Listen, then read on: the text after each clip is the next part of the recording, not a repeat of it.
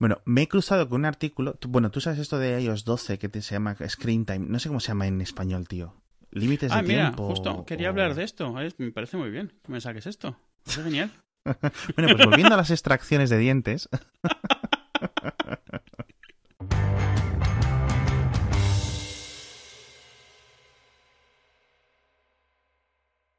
El otro día, en la presentación de Google, dijeron que pusieron un software nuevo en, en los Pixel, no en Android en general, en los Pixel, que te permite em, que el asistente virtual del teléfono conteste la llamada por ti Mm, y hable por ti, ¿no? Interaccione.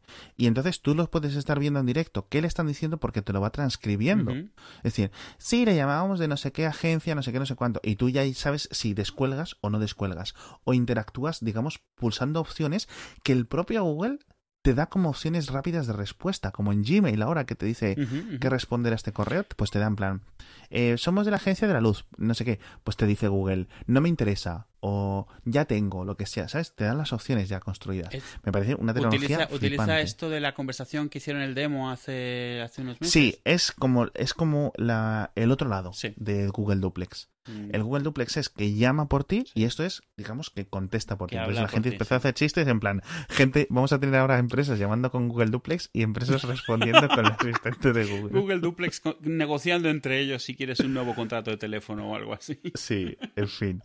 Eh, y he pensado, eh, por cierto, durante esa presentación a mí me, me hicieron llamada de spam. Literalmente, o sea, estaba viendo yo la, la presentación en directo y me llamaron los de Yastel, porque no voy a decirlo, fueron los de Yastel. Y después, otra vez me volvieron a llamar. Y siempre hago una cosa. Hace un año que empecé a hacer una cosa y quiero, por favor, ojalá lo podamos convertir en tendencia. Cada vez que te llaman de una llamada comercial, no cuelgues. No digas, ay, sí, eh, no me interesa, muchas gracias. No hace falta ser maleducado, pero tampoco, ¿vale? Yo hago lo siguiente. Y creo que es la mejor forma de luchar contra esto. Te dice, hola, le llamamos de tal compañía, por- normalmente de la luz, del gas, Sí, sí. De, la, de la teleoperadora, ¿no? Es que no sé si en fuera de España también lo hacen, con lo cual no sé cómo son las leyes. A lo mejor son países normales y decentes y han prohibido esto, pero no. O a lo mejor es peor, no lo sé. Pero bueno, para la gente que fuera, en España es normal, igual que en Estados Unidos, que te llamen ofreciéndote cosas a tu casa a casi cualquier hora, aunque les hayas dicho 50.000 veces que no te interesa, ¿no? Te siguen llamando en el tiempo, ¿no? Constantemente. ¿Qué es lo que hago yo? Me llaman, me dicen esto, eh, ¿es usted el propietario de la línea, por ejemplo? Y yo le digo, no, perdona, un momento, que voy a avisarlo. Le pongo en mute, le pongo en, le pongo también en manos libres para oír lo que ellos dicen, y pero le pongo en silencio y ellos no me oyen a mí. Y entonces les oigo cómo se empiezan a poner nerviosos. Oiga, oiga, ¿está usted ahí? ¿Está usted ahí? Entonces me da como regustín. Y normalmente siempre a los dos minutos cortan. Y entonces explico por qué esto es más inteligente. Porque ataca a los incentivos económicos de esta gente, de Mm. los jefes, de las personas que llaman. Porque claro, a ellos lo que les interesa es hacer la mayor eh, número de intentos, ¿no? Por hora. Con lo cual, eh, para ellos es mejor que les cuelgues en 20 segundos que les, o que cuelguen en dos minutos. Es mucho peor lo que les hago yo. Les afecto directamente a su rendimiento económico. Y por otra parte, das un respiro a una persona que a lo mejor va a estar 8 horas comiéndose a gente maleducada. Porque claro, tío, es que tú estás llamando y tú estás y te estás sintiendo mal porque sabes que te estás metiendo en la casa de la gente. Sí, ¿Vale? que sabes que para la mayoría de la gente vas a ser una molestia, que de una de cada 100 Exacto. puede que no lo y seas. eso, y eso no sienta bien. Para el que recibe, pero tampoco para el que la hace. Entonces le das un respiro, no solo a nivel mental, sino incluso también a nivel de la garganta. Ocho horas diciendo, hola, buenos días, no sé qué, no sé cuánto. Eso al final te destroza la garganta. O sea, que a la gente lo pruebe. mm, Grabar, no, hablar durante ocho horas seguidas. Eh, y me parece que aúna todas esas cosas. ¿A ti qué te parece eso? Me parece, no me parece mal. Eh, es cierto que algunos de estos, eh, la razón por la que se enrollan a veces explicándote es porque ellos si pasan de cierta mínima cantidad de tiempo les cuenta, les cuenta para bien, quiero decir, pero hombre, al que está llamando pues no está mal que le cuente para bien, está bien que el que, que haya alguien pagando por esas llamadas. Pero no me Exacto. parece mal, sí. Y no, y, no te haces mala sangre, ahí le dejas. Eso es, eso es. Dejas el móvil ahí y al rato ves que han colgado la llamada y ya está. Mm. Que por cierto, una vez tengo que contar, me hice, el, me hice una persona discapacitada. Me llamaron Pero discapacitada mental, pero a un nivel, bueno, a ver, no sé cómo de, de eso quedó, pero yo recuerdo que, que era en plan, eh, de un seguro de vida, me llamaron, ¿no? Para que, que para instalar un seguro de vida. Y entonces me dijeron, ¿quieres instalarlo? Y yo cada vez respondía de una forma más estúpida. No estúpida, pero sí en plan, eh, como si estuviera mal de la cabeza, Sí. ¿vale?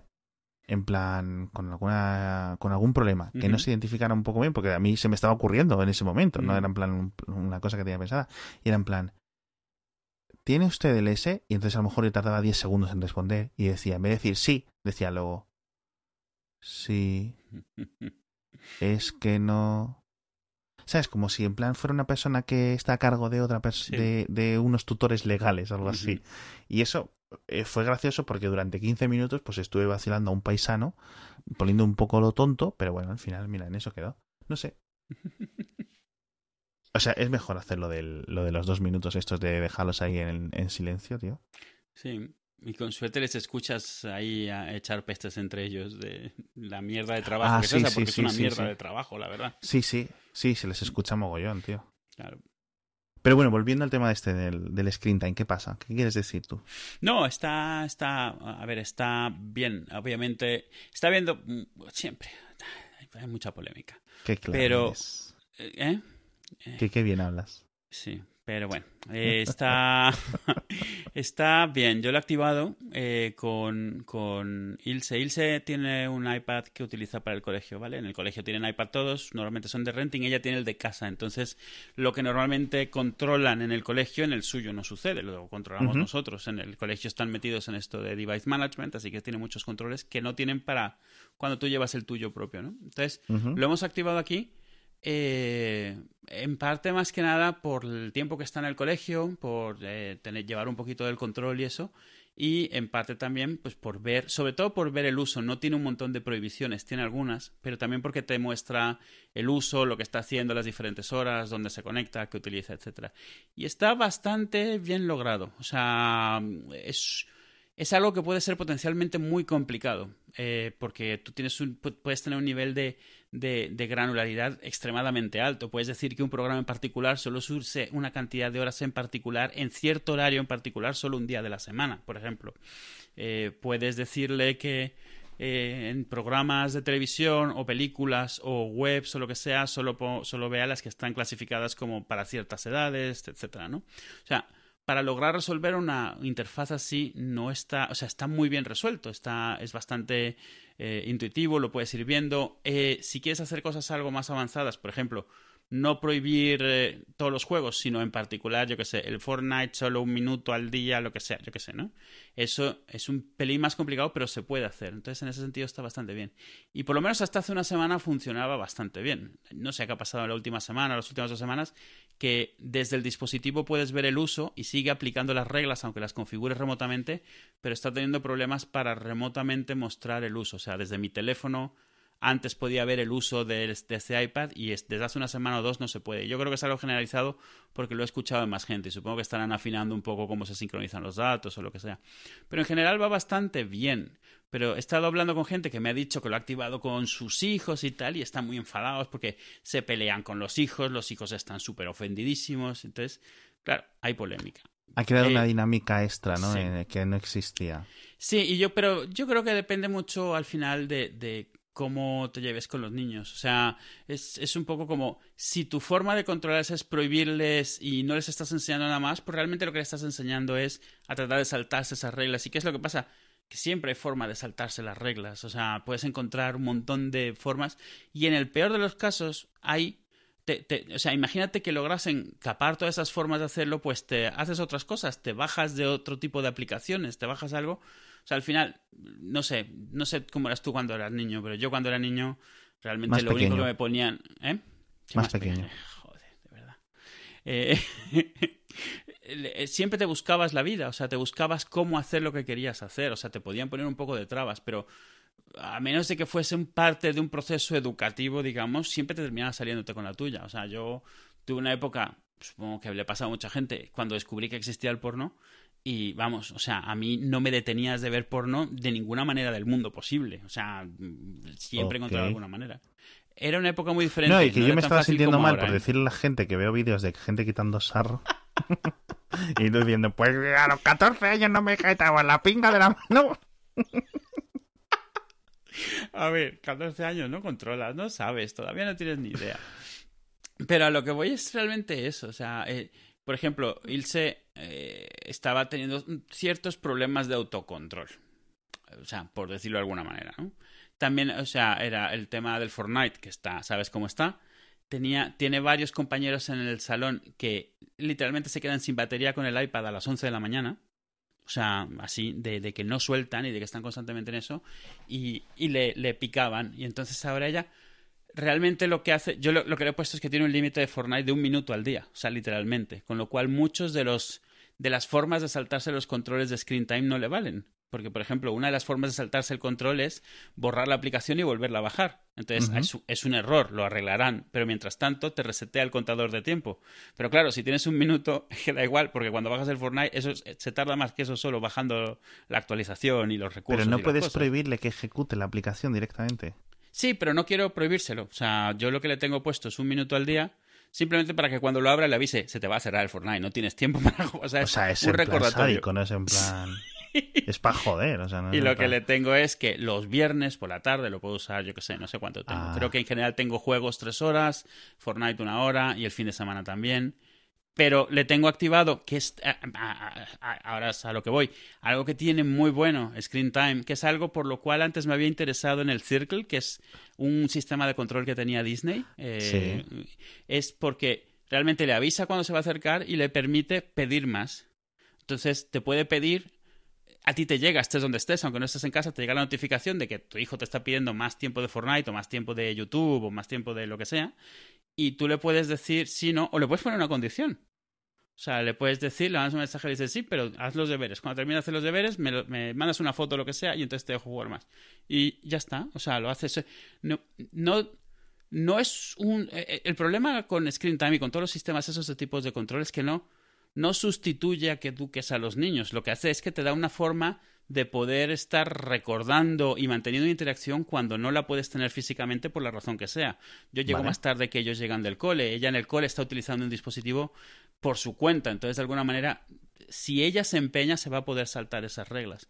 Pero de alguna manera son un recordatorio. Y hasta ahora lo, lo ha tomado así, no lo ha tomado mal. O sea, porque igual en casa, o sea, si en algún momento se le dice tienes que dejar de usarlo, pues lo pone a un lado y hace lo que sea que le están diciendo. Y, y yo creo que esa es la diferencia de, de cuándo es útil a cuándo te, va a frustrar más, porque lo que puedes es crear una dinámica de competición, de tú vas creando limitaciones y ellos van buscando la forma de saltárselas, porque como que creas esa idea de que si se logran saltar esa regla, entonces ya no pasa nada, o sea, no es un, o sea, es una regla pero no es, o sea, no es obligatoria. Es si encuentras una forma de librarte, no va a pasar absolutamente nada. Y no sé, eh, a- aquí ha funcionado bastante bien. Ella además se lo ha tomado súper bien. Eh, ella sabe que tiene su hora de jugar, la aprovecha cuando le toca.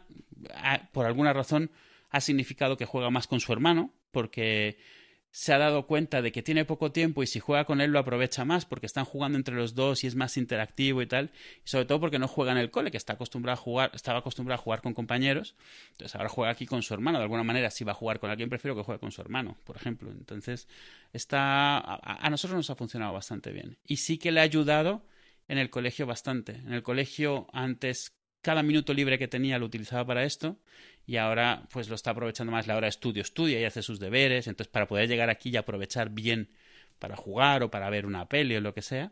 No sé, nos ha funcionado bastante bien. Y quería comentar eso porque para una cosa que hacen bien estos, en, un- en una cosa, en, un servicio online, que es el tipo de cosas que Apple no lleva muy Sí. fino normalmente, pues oye, es digno de reconocer. Siguen, siguen faltando algunas cosas. Es muy difícil bloquear, por ejemplo, webs específicas, que también es este tipo de cosas que es poner puertas al campo, pero aún así, si ves que una en particular es muy problemática, oye. no sé. Ya, pero eso lo puedes hacer con Circle de Disney. Sí, sí, sí. Es que realmente webs. Circle es principalmente basado en sitios a los que te conectas, a webs. Claro. Eh, o, o- o- o más bien a, a- a- a- sí, a, a sitios, porque si utilizas una aplicación que requiere una conexión, Claro. pues lo que cortas es la conexión a ese servidor. Pero, por ejemplo, con el Circle, el Circle no puedes evitar que jueguen a Minecraft siete horas seguidas, porque Minecraft puede no conectarse a nada. O sea, puedes jugar en local totalmente o en red local. Yo lo que me parecía interesante es la gente, que decías tú lo, del, lo de desinstalar y reinstalar la aplicación.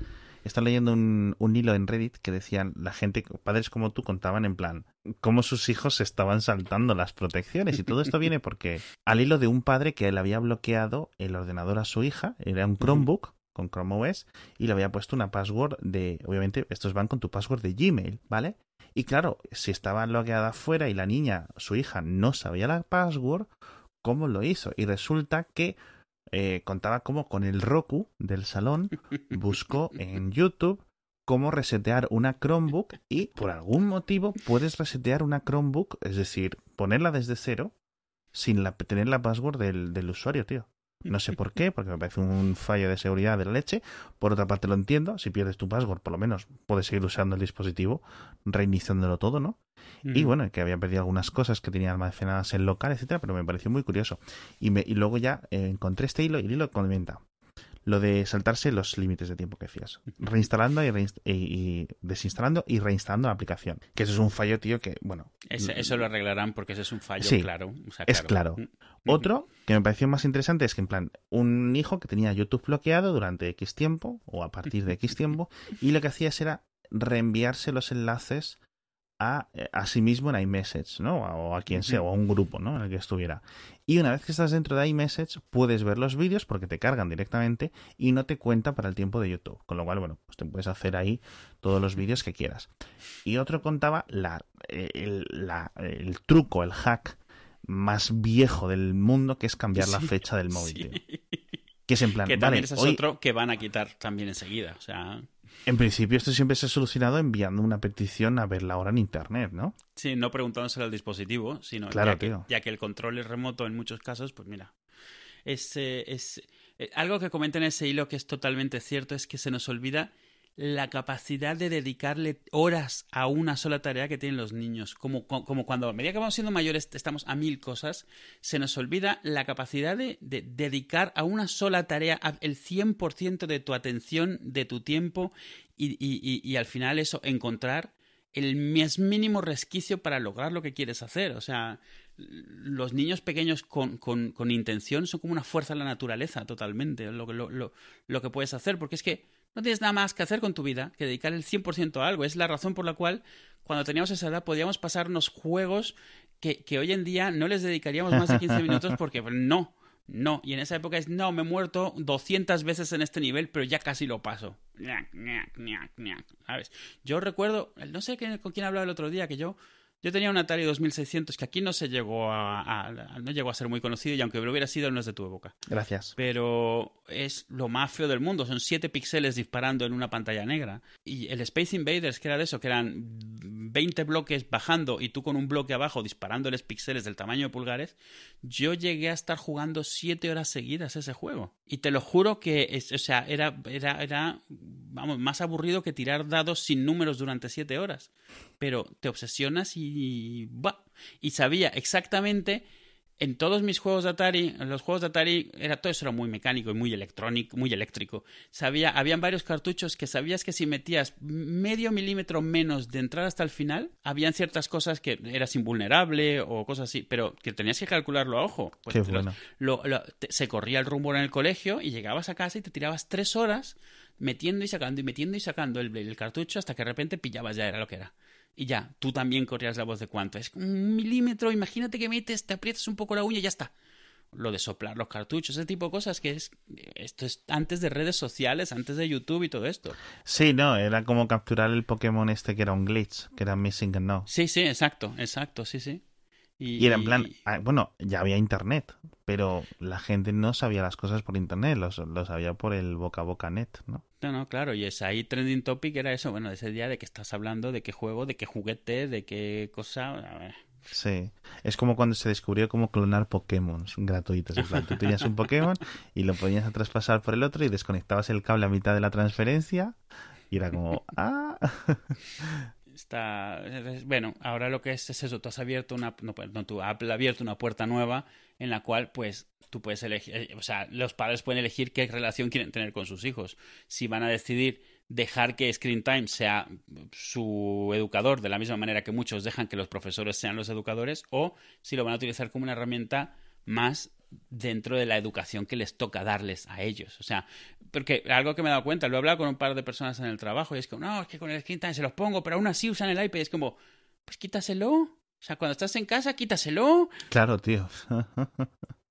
¿Es tu iPad? Cógelo, lo pones en la mesa y dile que salga un rato a caminar, yo qué sé, o sea. ¿Quién lo ha pagado? Ya está, tío. ¿Son, ¿Son tus hijos? ¿Eres su dueño? Como dice Homer. Yo recuerdo todo esto del, screen time, recuerdo a, a, cuando mi madre me puso una clave en la BIOS. ¡Hala!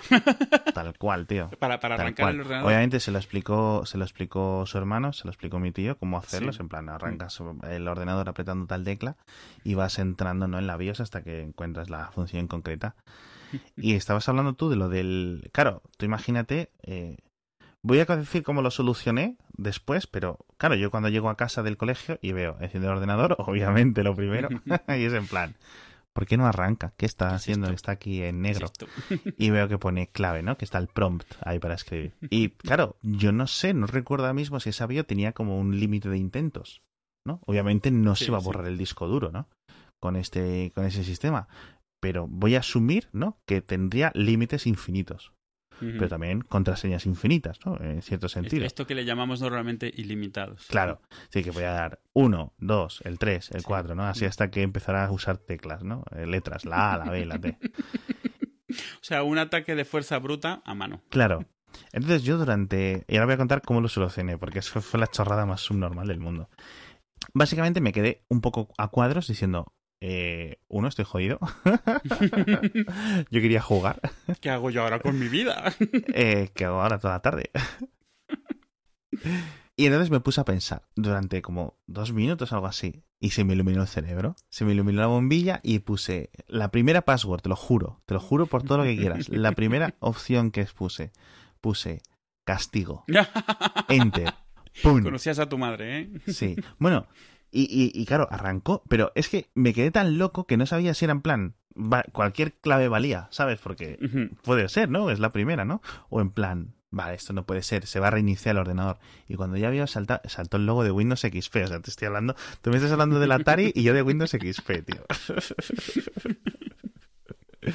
y, y era en plan, no me lo puedo creer. Estuve un, un tiempo incrédulo, como cuando lo típico que ves a alguien, haces una pirueta, tiras una botella o haces algo y cae de una forma concreta, ¿no? Y esperas a ver si alguien te ha visto, por favor.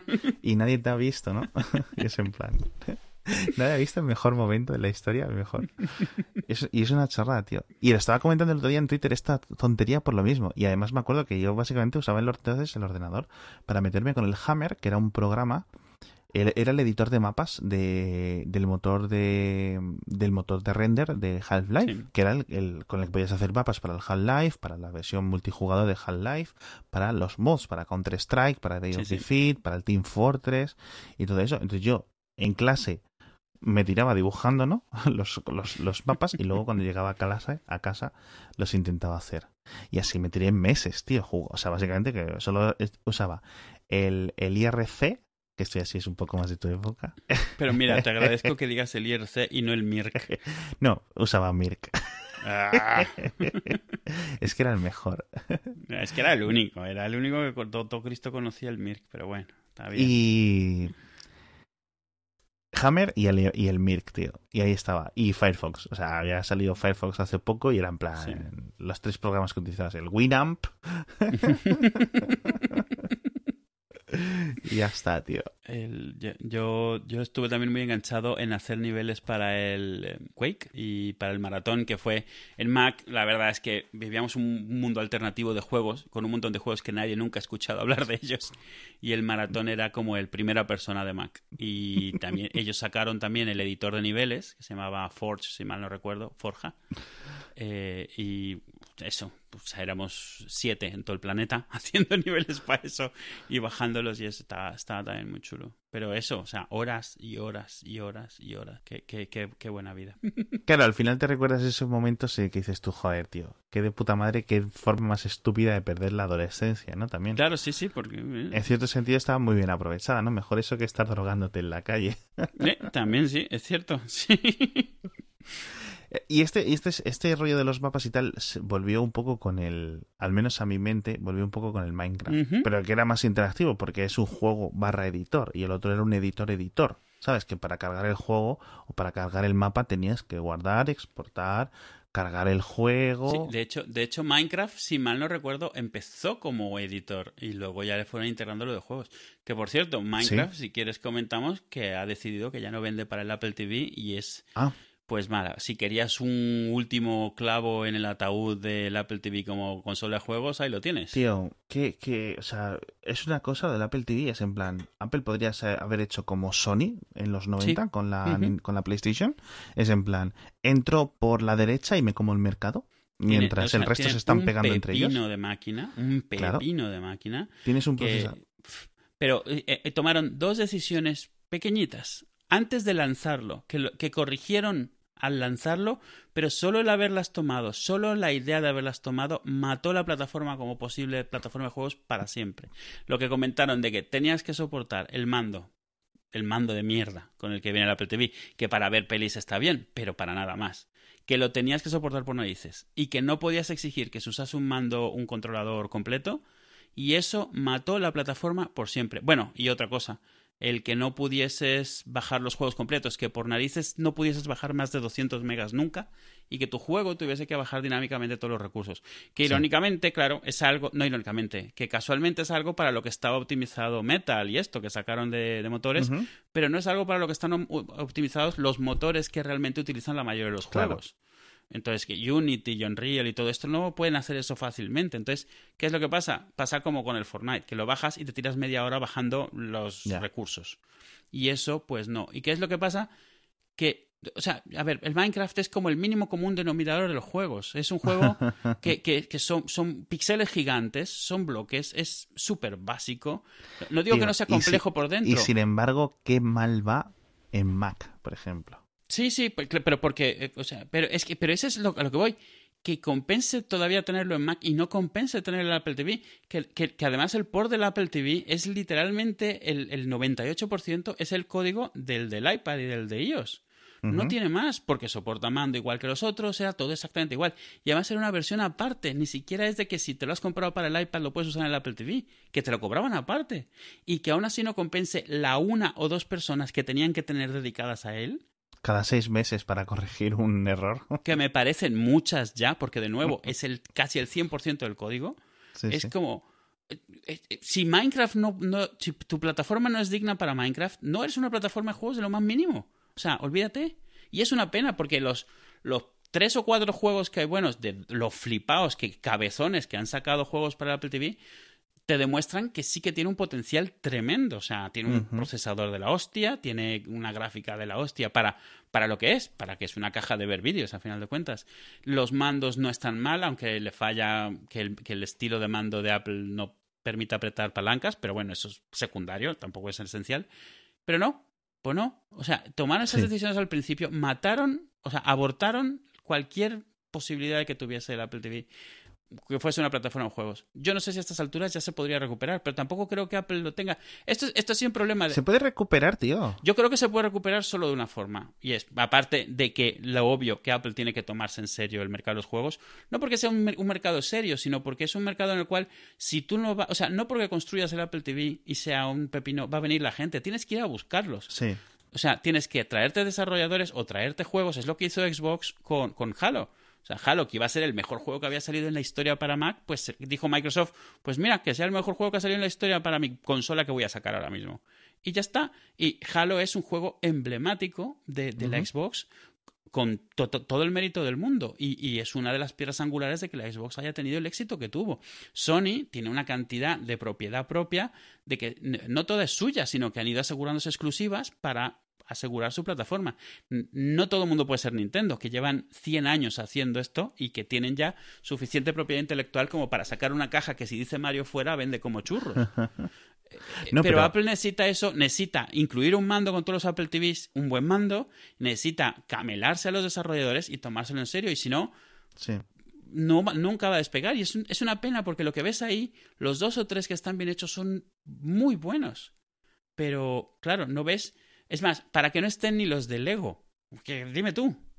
¿sabes? Ni los de Ya. Lego están ahí, es como... Hay un problema. Y mm, Apple nunca, no es que nunca se haya tomado eh, los videojuegos, yo creo que es que directamente son cosas que es que ni les importan. Porque claramente los Mac tienen capacidad, ¿no? Rendimiento, sobre todo desde el salto a Intel, quiero decir, es el mismo hardware que un Windows, y en Windows va mal.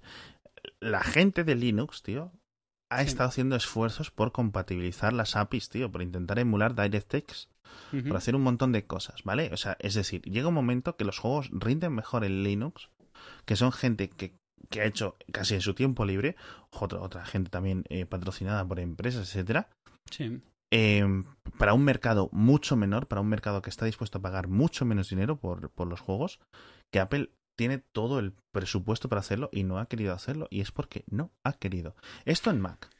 Siempre ha sido una relación muy rara la de Apple con los juegos, porque desde eh, antes de DirectX, eh, Apple sacó en su momento para antes del sistema 10, se ve que eh, periódicamente han tenido gente muy interesada que ha hecho lo posible por interesar a, a la plataforma. Entonces, por ejemplo, hubo una época que salió una cosa que le llamaban Games Sprockets, y los Games Sprockets eran para el sistema 8, antes del 9 y antes del 10, y era como DirectX antes de DirectX, y tú lo veías a nivel técnico y era una maravilla pero era algo de lo que te enterabas, pues prácticamente si estabas en dos foros de frikis, estaba hecho por Apple, lo lanzaron y lo olvidaron inmediatamente porque Apple genéticamente parece incapaz de comprender el concepto de redes sociales y de juegos.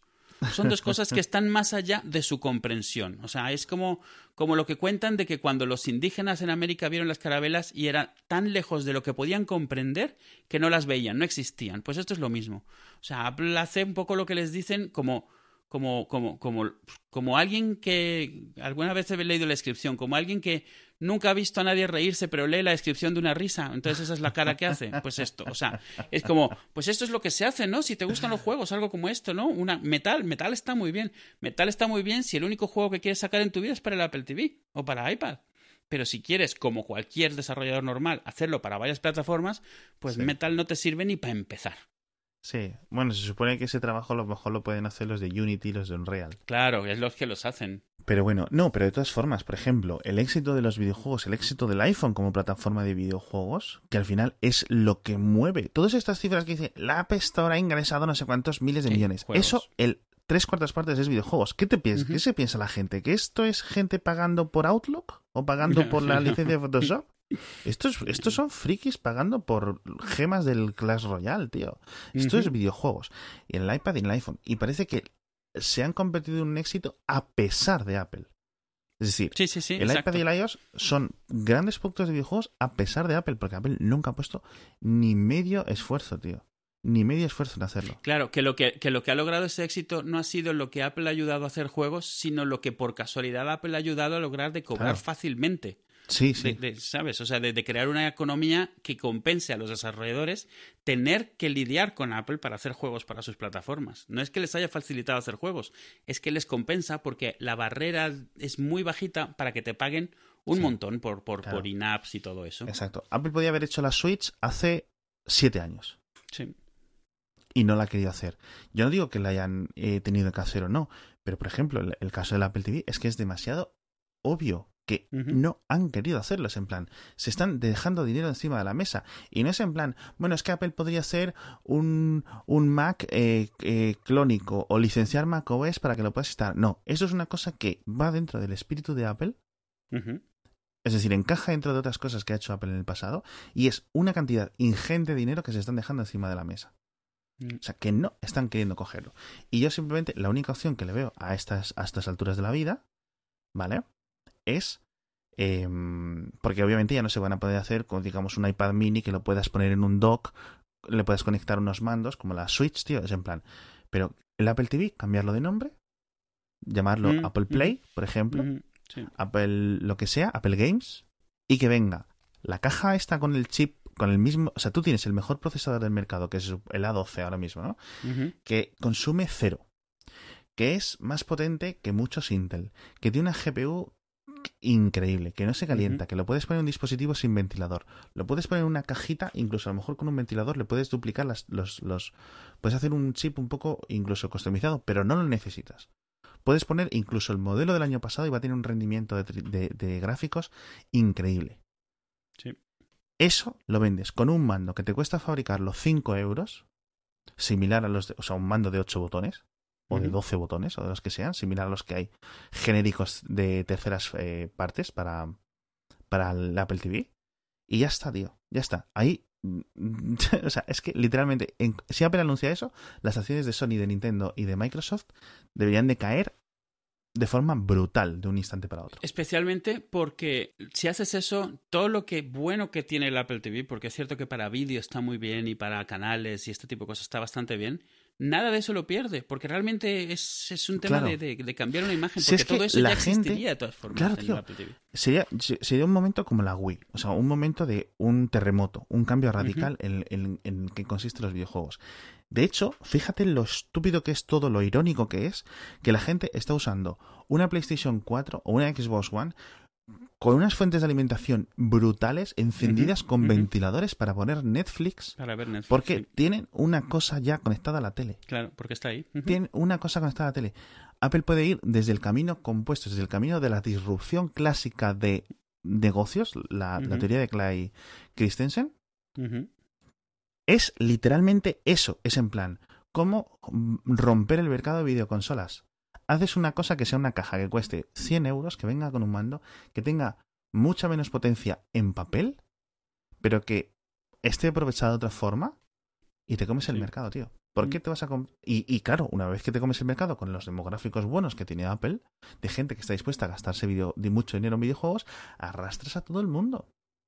Claro. Arrastras a los desarrolladores y ya los tienes haciendo juegos para el iPad. Simplemente les tienes que decir, vale, ok, vas al Xcode y aquí le añades, no, lo estoy simplificando muchísimo, pero básicamente sí. le dices, se puede ejecutar también y mejoras los métodos de distribución y ya está.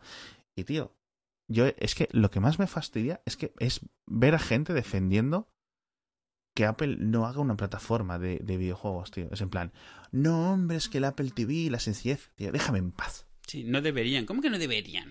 No deberían. Steve Jobs, eh, tío, la Pippin, es que, tío, yo qué Sí, sé, sí. tío, o sea, La que, que, que una cosa que la haga o, o no la haga Apple no significa que esté bien o esté mal. Claro. Significa Mm. que Apple no la quiere hacer o no la puede hacer. Sí, sí. Ya está, ya está. Son decisiones, tío. Tienen dinero en el banco. Apple podría comprar Netflix. Yo qué sé, podría hacer mil cosas. Una de ellas es comerse el mercado de videojuegos. Y sin y con las piezas que ya tienen, en, eh, eh, con las cartas que ya tienen en la baraja, por decirlo así. Pero bueno, Pero tal cual, que Apple se compra Electronic Arts, se compra Epic, se compra todas estas, y, y pero vamos, con, lo, con los intereses que les da en el día lo que les sobra de pasta. que no hace falta comprar a nadie, que se los puede llevar de, de, de calle, que ya están haciendo videojuegos desde hace mucho tiempo, que las, las eh, que ha conseguido arrastrar a Nintendo a hacer juegos para el iPad y hacer juegos para iOS porque está ganando muchísimos millones Nintendo con este tipo de juegos, tío. Que era en plan, no, es que Nintendo, no, Nintendo tardó en caer, al final ha caído y hostia, qué a gusto están de haber tomado la decisión. y no se arrepienten lo más mínimo, ¿no? Porque es que están haciendo una cantidad de millones en juegos estúpidos que se estaban de igual dejando el dinero encima de la mesa. Era una decisión activa de no hacer videojuegos para, para, para iPhone, Sí. la de Nintendo. Es en plan, no queremos hacer esto. Sabemos que si entramos lo petamos, pero no queremos estar ahí. De la misma forma que Apple. Al final, Nintendo cedió. Nintendo que es una compañía muy apelesca en el sentido de que es Sí, sí, sí. icónica, distinta a la industria, que lleva la industria para, ¿no? Que siempre lleva su propio camino, etcétera. Sí, que normalmente no va por solo por la pasta, aunque cobran lo que cobran, pero vamos, Sí. que no van donde va el mercado, sino donde consideran ellos que tienen que ir. Para bien o para mal, pero sí. Eso es. Mm. Bueno, y hablando de dejarnos dinero encima de la mesa, tenemos un nuevo patrocinador, porque ya sabéis que ahora pues nos hemos vendido al capital, y son la gente de los chicles Bug, que los podéis comprar en bugum.com, wgum.com. Entonces, muchos de vosotros ya los conocéis, ya sabéis que tienen los chicles Energy, que tienen cafeína, que tienen guaraná, etcétera, que tienen los chicles relajantes, que tienen triptófano, que tienen melisa, que tienen un montón de cosas que realmente funcionan muy bien para la hora de irte a la cama.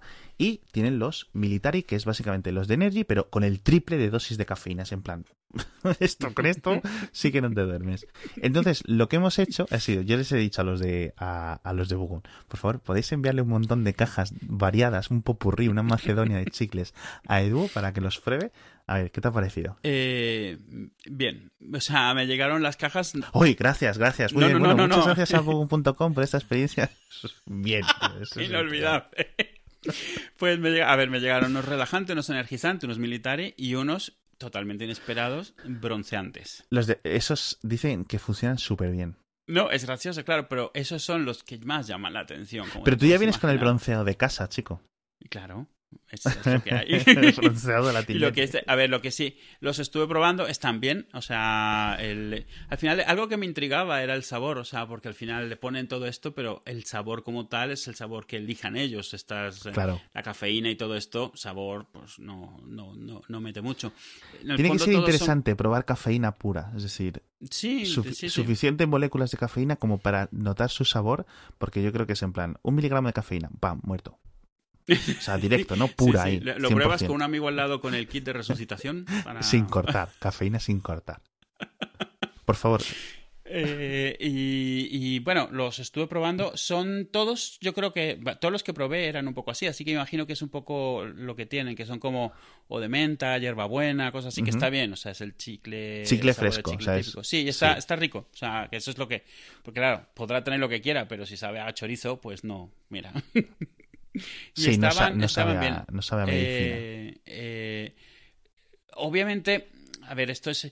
A mí me funcionaron en el sentido de que, sí es cierto, o sea, en la mañana dije, bueno, voy a tomar el energizante estos por la mañana en vez de un café. Porque yo me suelo tomar un café por la mañana, luego otro como a las 10 y tal. Y la verdad es que sí notaba más o menos lo mismo, o sea, en el sentido de que sí que estaba más despierto y tal, y digo, mira, pues parece que funciona. Claro, nunca sabes cuánto eso es, sabes que estás tomando un chicle de cafeína, Ya. pero tampoco era plan de dárselo a gente sin decirle lo que era para ver cómo reaccionaba. Entonces, sabes, que lo- me lo planté. Pero lo que sí pasó es, como me los llevaba a la oficina para probar en la, en la mañana, me llevé todos los paquetes. Y claro, arriba de todos estaba el bronceante. Entonces, ha interesado mucho el bronceante, principalmente porque es como que es un, chique bron- un chicle bronceador. ¿Qué me estás contando? Claro, me obligaron a, a investigar de qué iba demostrarlo, el ¿no? tema. Sí, entonces... Y no hay nada más, o sea, por favor, o sea, no hay fuerza más potente en la naturaleza que Hugo intentando tener razón. No, es eso, claro. es lo que me puse a ver los ingredientes. No, que tal, que si carotenos, que si tal, que los glicoles no sé qué, que hacen que eso, que tengas más propensión. La ta- Pero Sí. bueno, o sea, está, están bien. O sea, está, los recomendaría. Le- Mi mujer también los probó. Probó los militari. No le gustó mucho el sabor. Dijo que estaban muy fuertes. Los energizantes sí que le gustaron. eh, y de hecho se llevó mi caja. Entonces, eh, eso ya veré yo de pedirme yo unos para mí. Los relajantes eh, yo no los probé, ella sí los probó. Yo porque normalmente no tomo tampoco ni, ni valerianas, ni manzanillas, ni cosas así. Pero ella sí los probó y, y también dice que bien. Eh, la- en general, la- los que yo he probado, bastante bien. Los que he dejado que otras personas prueben, ya sea porque les llamaba muchísimo la atención o porque realmente los querían probar, me han dicho que también bastante bien. Así que lo que he estado haciendo es recomendándolos. Las cajas ya las tengo vacías, pero las tengo ahí en mi O sea, sitio. Eres Y- el camello de la oficina, tío. Sí, claro, pues esto, esto es, es como droga. Porque ya cuando, eh, a ver, energizante y relajante, bien. Cuando ven lo del bronceador, ya. Y cuando se meten en la web, que hay de todo, dicen, Claro. a ver, vamos a ver. Pero está bien, o sea, porque eh, sí que sí que hace que mucha gente se interese y que vea a ver por qué es esto. Que al final de cuentas lo que estás haciendo pues, es consumir cosas que propician que tu propio cuerpo reaccione de una manera u otra a diferentes Sí. cosas. Y nunca te esperas, por ejemplo, eso, lo del, lo del bronceante, lo del bronceante, bronceador, lo que sea. Sí. No, yo los que pruebo son los de cafeína, que es- funcionan muy bien y mucho más directo, mucho más directo que una Coca-Cola o que un café, aunque el, Es el cierto, efecto sí. también es largo. Obviamente entra a través de la lengua, con lo cual el efecto, la llegada a la sangre y su posterior llegada al cerebro es mucho más rápida. Y sobre todo los relajantes, los de valeriana, triptófano y esos, esos son los típicos chicles que a mí me hacen que me duerma en un minuto o que me duerma en media hora. Y esa diferencia para mí es muy importante, tío. Muy importante. Y de verdad, de verdad que están muy, muy, muy bien. Entonces, eh, para Edu, como supuesto nuevo de camello en la oficina, en plan episodio piloto del el remake madrileño de Breaking Bad. Y para los oyentes de Hace Falta tienen un código de descuento que es PLADUR. Entréis en Book.com y cuando vayáis a comprar le dais PLADUR. Y tienen un... des- O sea, básicamente os van a hacer un regalo cuando compréis a partir de 15 euros, compréis un par de cajitas Bueno, y podéis entrar en bugum.com, miráis todos los que hay, pero vamos, yo los que más recomiendo de verdad son los relajantes si tenéis problemas para dormir. Y sobre todo los, los de cafeína son muy bien, Edu, para la, de, para la oficina, tío. Porque mm, si la gente te ve ahí con plan con tres, cuatro tazas de café, dicen, este tío está loco. Pero los chicles estos son en plan, te echas ahí y te pones ahí tú, en tu caso, ¿no? Ahí al Excel, ahí como un loco. Sí, el Excel. Sí. Entonces vais a bugum.com, utilicéis el código PLADUR y... Perdón, me hace mucha gracia. El, el código PLADUR y a partir de 15 euros os hacen el envío gratuito y además os hacen un regalito sorpresa. Y se me ha olvidado, estábamos comentando eh, cosas que había visto. Te quería comentar contigo dos cosas y no sé casi que mejor que si no los has visto.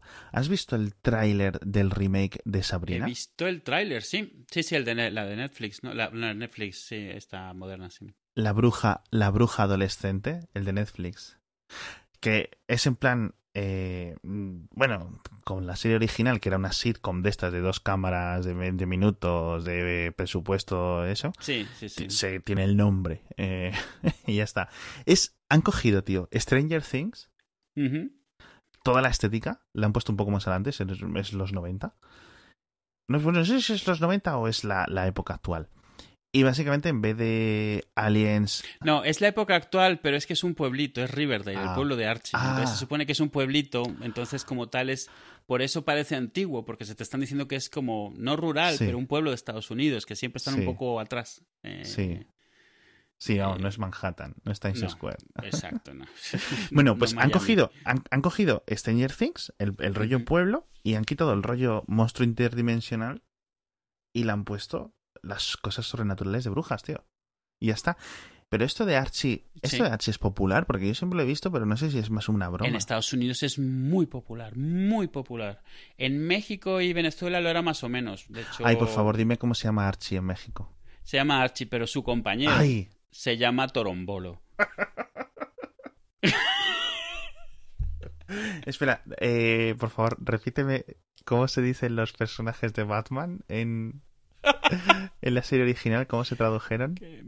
Los nombres de ellos. Sí, a ver, Bruno Díaz y Ricardo Tapia. o sea, Bruce Wayne es Bruno Díaz. Es Bruno Díaz, sí. Y, y- y- y Dick Grayson es eh, Ricardo Tapia. Es que ni siquiera. o sea, no- no. Bueno, sí, Dick es diminutivo de Richard. Sí, Ricardo Claro. Tapia, ya está. eh, Lo, lo normal. Pero claro, pero porque no estás acostumbrado, porque el guasón lo has oído un montón de veces y ya no te suena raro. No, los cojones. Yo es que todas estas cosas me gusta dejarlas caer cuando se meten con lo de la onda vital, es en plan, tío. O sea, sí, sí. Bruno Díaz, ¿sabes? Bruno Díaz. Por favor. Que no estamos jugando ni en dimensiones similares, tío. O sea, Yo durante años asumí que ese era su nombre. O sea, literalmente era como, claro. Y Luisa Lane nunca fue Lois Lane, fue Luisa Lane toda la vida. Pero Luisa Lane, Luisa Lane en, esa traducción queda como cuando se traducían los reyes, en plan, nunca era Adolf Holsen, eh, no, era el rey Adolfo de Suecia. ¿Sabes? Era en plan. Y yo, anda, mira, los reyes de Suecia se llamaban Adolfo también. Que no se me olvida nunca, un- mi tía, una vez, mi tía ya siendo mayor, toda ofendida porque en inglés era Joana de Mad, a Juana la Loca. ¿Sabes? Entonces, le, parecía totalmente absurdo. Y yo, pero bueno, si hablas de la reina Isabel eh, o- fuera, o sea, de, Inglaterra, pues, pues lo mismo, Joana de Mad. No, Juana la Loca, Juana la Loca.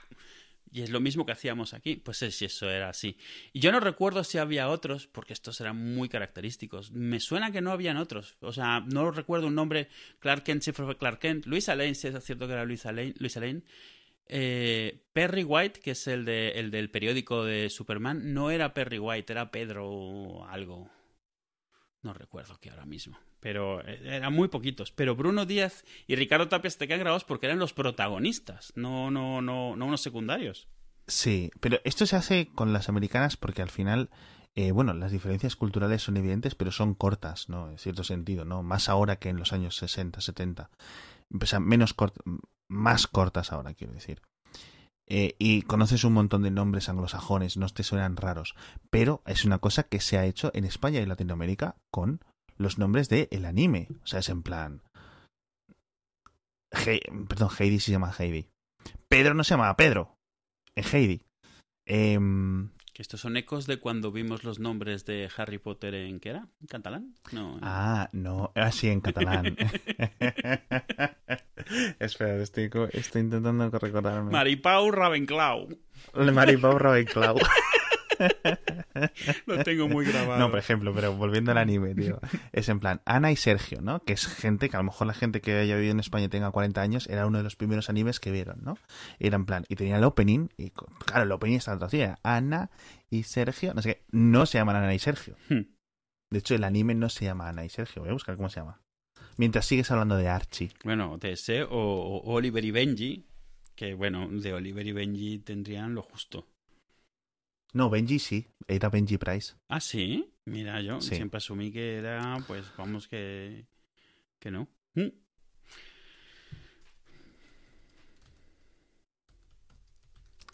Sigue hablando de Archie. ¿De Archie, de, de Archie o de Trombolo? Yo qué sé, de Sabrina, tío. Pues a- lo, lo que sí es que han rescatado el gato de la, de la sitcom, porque era como uno de los personajes principales de la sitcom y se ve en una escena rápida durante el tráiler.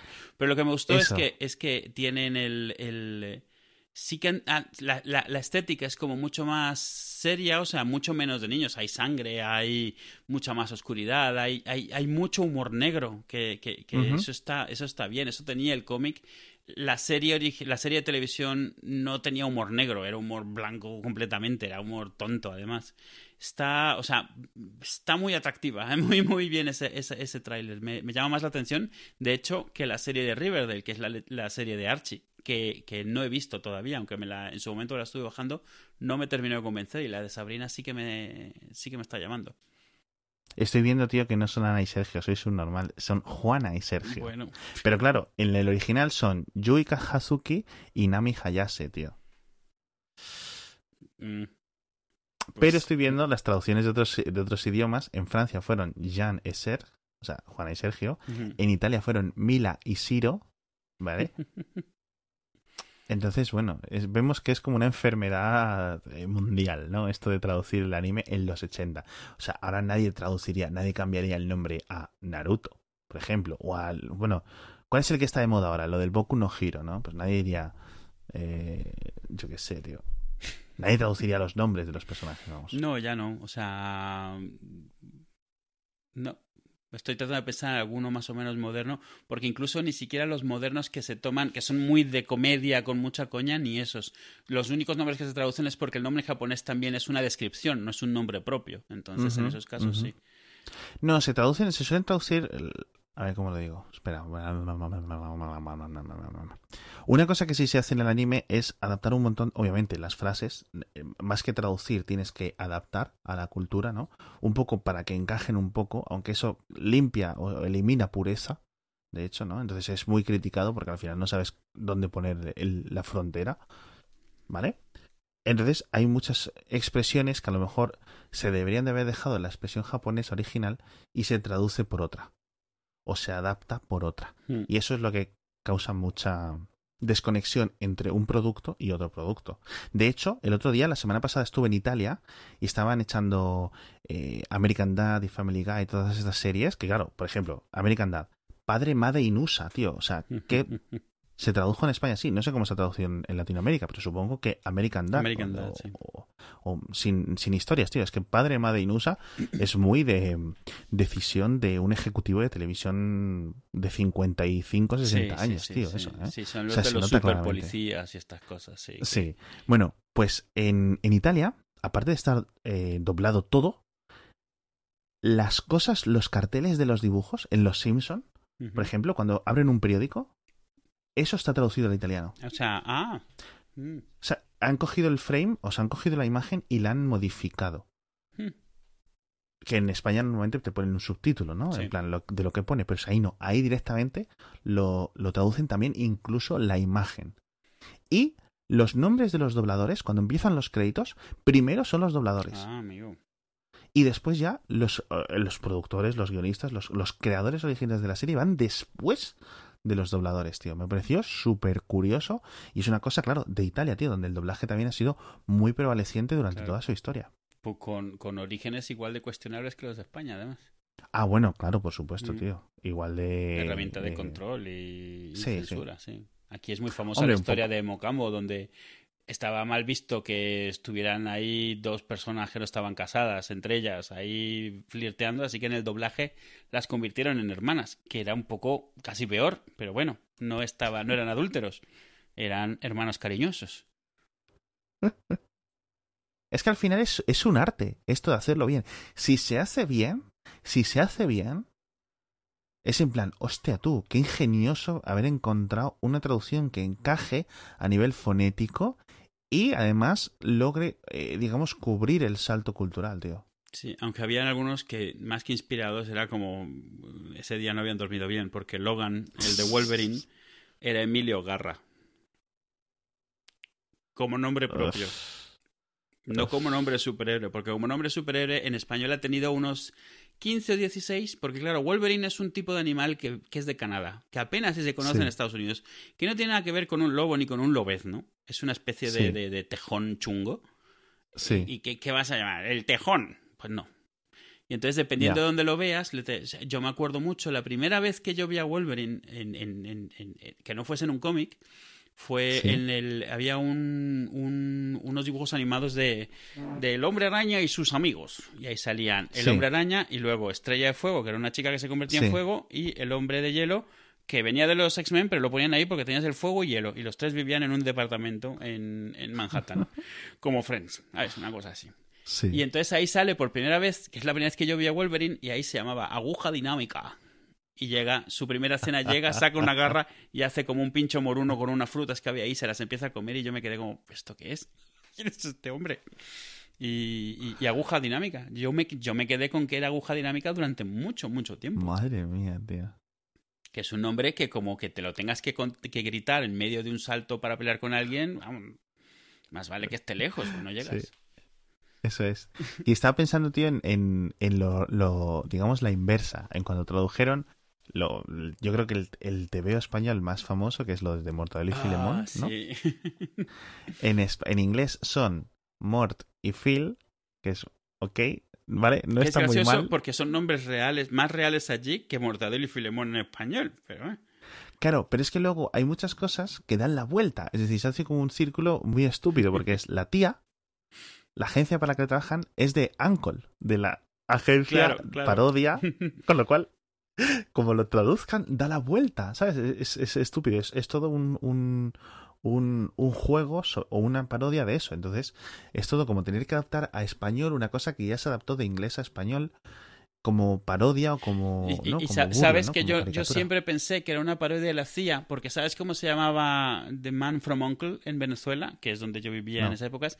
El agente de Cipol. Porque cogieron las siglas y tradujeron la, la- O sea, que era un juego de palabras, que era Uncle, porque era así, y lo tradujeron, hicieron siglas nuevas traduciendo el nombre completo, y era Cipol, que no significa nada, eran siglas. Y entonces yo nunca Sí. hice esa relación, yo siempre pensé que era la tía por la CIA. Y luego Sí. descubrí que en inglés era uncle y entonces era pues la tía y de ahí venía el, el juego de palabras. Yo mm, jamás en mi vida. El agente de Cipol, me, me acuerdo de la, hasta de la intro. Poco serio. Comisión Internacional para la Observación de la Ley. Ya lo de observación de la ley. mm, vale. Está un poco cogido por los, por los pelos. Y el, y el. También por lo visto son, fueron muy famosos en Alemania. Lo de Mortadelo y Filemón. O bueno, relativamente famosos. En ningún país tan importante, No, ¿no? claro, Como sí. España, Mm. joder. De la misma forma que. eh, Bueno, por ejemplo, hay un fenómeno. El fenómeno Dragon Ball. Yo creo que fue, obviamente en Japón, eh, un antes y un después, ¿no? Pero, tío, Dragon Ball ha tenido un impacto fuera en Latinoamérica, en España, al nivel de Superman, Spider-Man o mucho más. sí, sí. ¿eh? Sa- Mucho ¿Sabes más. también cuál? Mazinger. Mazinger, vamos, no es que Ah. haya sido una serie que haya pasado desapercibida en Japón, pero como en Italia y en España, en ningún sitio. O sea, el, el- el cariño y amor que se le tiene a esa serie en el resto del mundo es como incomprensible. Al grado de que la peli nueva de Mazinger está prácticamente pensada para estos mercados. y se lanzó antes en esos mercados y es donde más publicidad se le ha hecho. Fuera de Sí. eso, no. Es un poco como lo que pasa en Estados Unidos con Robotech. Robotech es una serie que no existía en anime. Cogieron tres animes diferentes, Macros, Mospeada, etcétera. La- algo que se hacía mucho en la época, es lo mismo que hablábamos hace un rato, en la época, igual que se traducían nombres a la hora de traer lo que le llamaban en esa época Japanimation, porque no existía el anime como frase conocida, era pues cogemos esta serie pero la doblamos un poco a nuestro aire para inventarnos una historia que funcione mejor en Occidente, de acuerdo a la idea del productor en esa época, que en este caso siempre era Harmony Gold, que también son los que trajeron a, a Dragon Ball, y se crearon una historia nueva a partir de tres animes sin relación entre sí. Se crearon una historia. Pues fue tal impacto. En Estados Unidos es el, el nacimiento del anime que hay hoy, de- de- del- del amor por el anime, nace con Robotech, realmente. Ni siquiera con Mazinger, que es donde nació, digamos, en Europa, en España sobre todo. Allí nace con Robotech, al grado de que hay series nuevas que se llaman Robotech, hechas en Japón, usando esa historia que no era la original, no, no continuación de Macros ni de Mospeada, que eran las originales, sino ya diseñadas desde el principio para ser Robotech, o sea, para ser la otra serie que solo existió en Occidente, hechas en Japón. Es súper raro, por, por- porque no. Hoy en día no te lo planteas. Hoy en día ves a la gente aficionada al anime que le parece un sacrilegio verlo doblado, por ejemplo, de- del purismo. Sí. Y claro, cuando Sí. te das cuenta que el origen de la afición al anime en Occidente viene de, esas, de, de eso que ves ahora como absolutas, o sea, blasfemias, porque hoy en día es, es impensable, en esa época era la única forma que tenían de introducir eso, que en su momento era simplemente una forma de tener contenido barato, porque la razón por la que se vendía en Estados Unidos, incluido Dragon Ball, era porque los derechos eran muy baratos, porque todavía no existía esta, esta, esta, este gusto tanto en Occidente por el anime.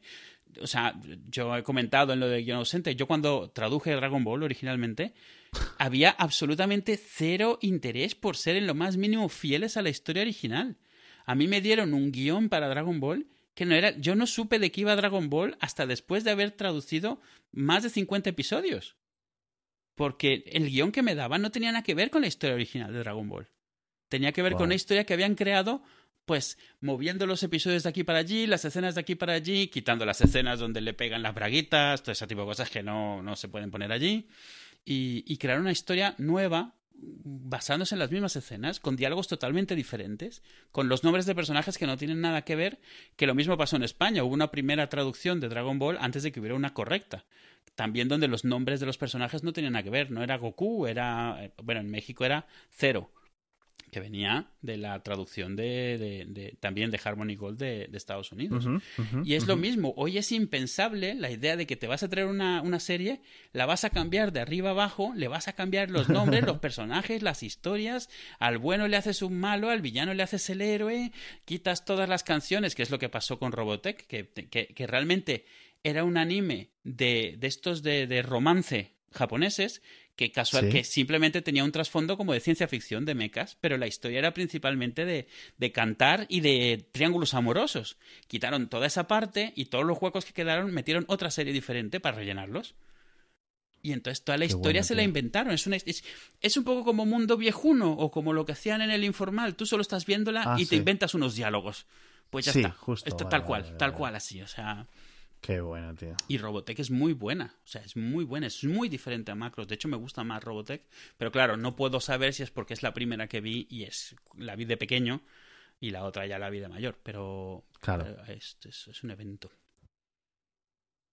Me parto el culo, tío, con estas cosas, porque al final siempre tienes alguna cosa súper curiosa. Y de verdad que lo de Italia me pareció súper raro, sí, sí, tío. sí. Que por cierto, otro, otro adaptación distinta es, incluye o es, digamos, los fenómenos, por ejemplo, el fenómeno Simpson en Estados Unidos es muy distinto al español por la forma en la que los Simpson se llegaron a España, es decir, llegan emitiéndose directamente, obviamente, en sindicación, Claro, constantemente a la hora de comer claro.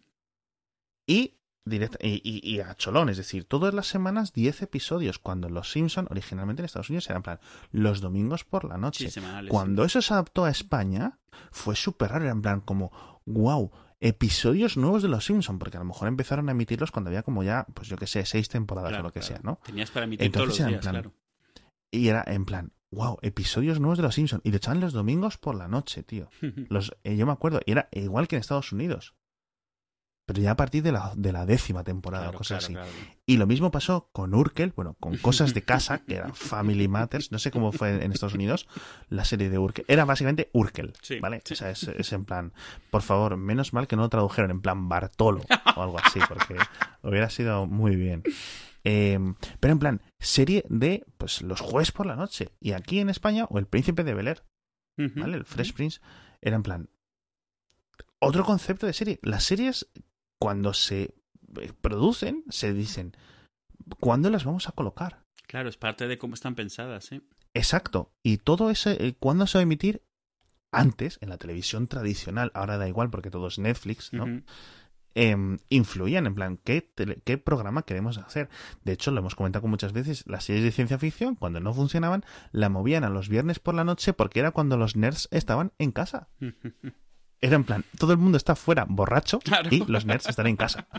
Y ahí vamos a meter ahí, en plan, Star Trek, Babilón. eh, ¿sabes? Estas cosas. Que tío. son baratas y rellenamos. Eh, creo que lo- Expediente X también, por ejemplo, tío.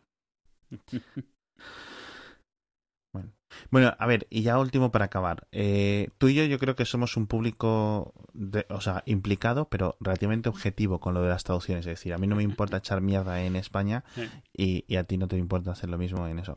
Entonces, tengo aquí una lista de series, ¿vale? Traducción del título. Yo creo que, o sea, muchos seguramente las sepan, pero bueno, ahora sí. Family Matters, cosas de casa en España. En Latinoamérica, todo queda en familia. Mm. Muy mal porque en ningún país se llamó Urkel. en plan, a lo mejor en Alemania Pero en plan, ¿sabe? yo creo que es que no, cuando empezaron no se dieron cuenta de lo que iba a ser, porque la serie no empieza siendo de Urkel. no, no, pero no, Urkel no, se la no. come inmediatamente y se vuelve la serie sí, de. Urkel. Sí, sí. Bueno, pues nada. Ay, venga, vamos a, voy a comentar una última cosa y cerramos. Muy bien. ¿Vale? Oh, eh, esta es la sexta última cosa que vamos a comentar. Sí. Vale.